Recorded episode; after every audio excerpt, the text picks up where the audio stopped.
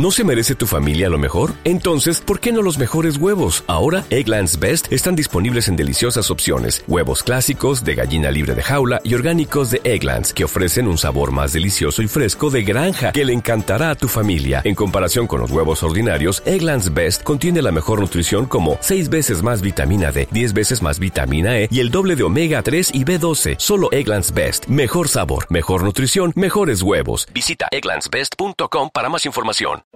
En el ADN se encuentra codificada toda nuestra información genética.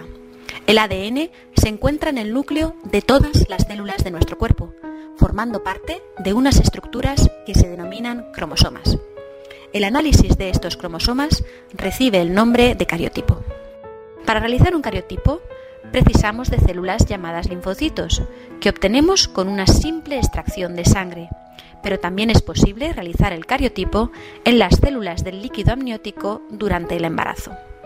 Cada cromosoma se puede distinguir del resto por su forma, tamaño y por el patrón de bandas que se pueden observar a lo largo de todo el cromosoma, tras una tinción específica que realizamos en el laboratorio.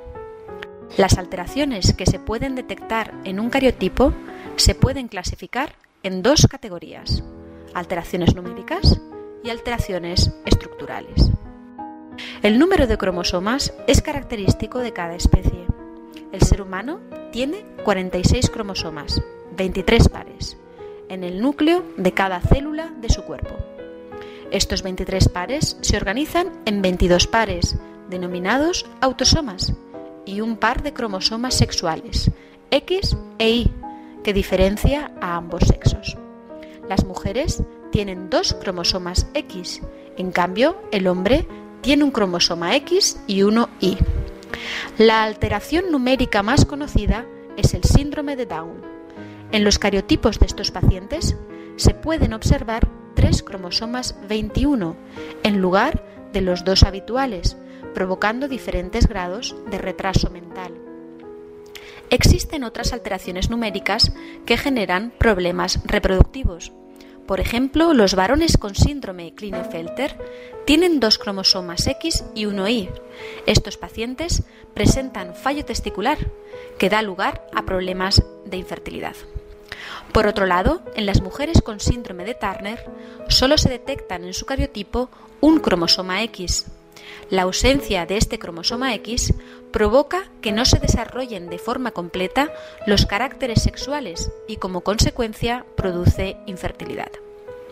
Por otro lado, las alteraciones estructurales suponen que ciertas regiones cromosómicas se pueden encontrar duplicadas o incluso ausentes.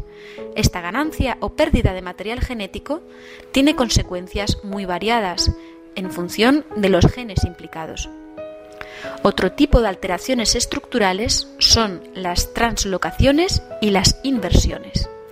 En el primer caso, hay un intercambio de material entre dos cromosomas y en el segundo, las inversiones, una región cromosómica se encontrará invertida con respecto a su posición normal.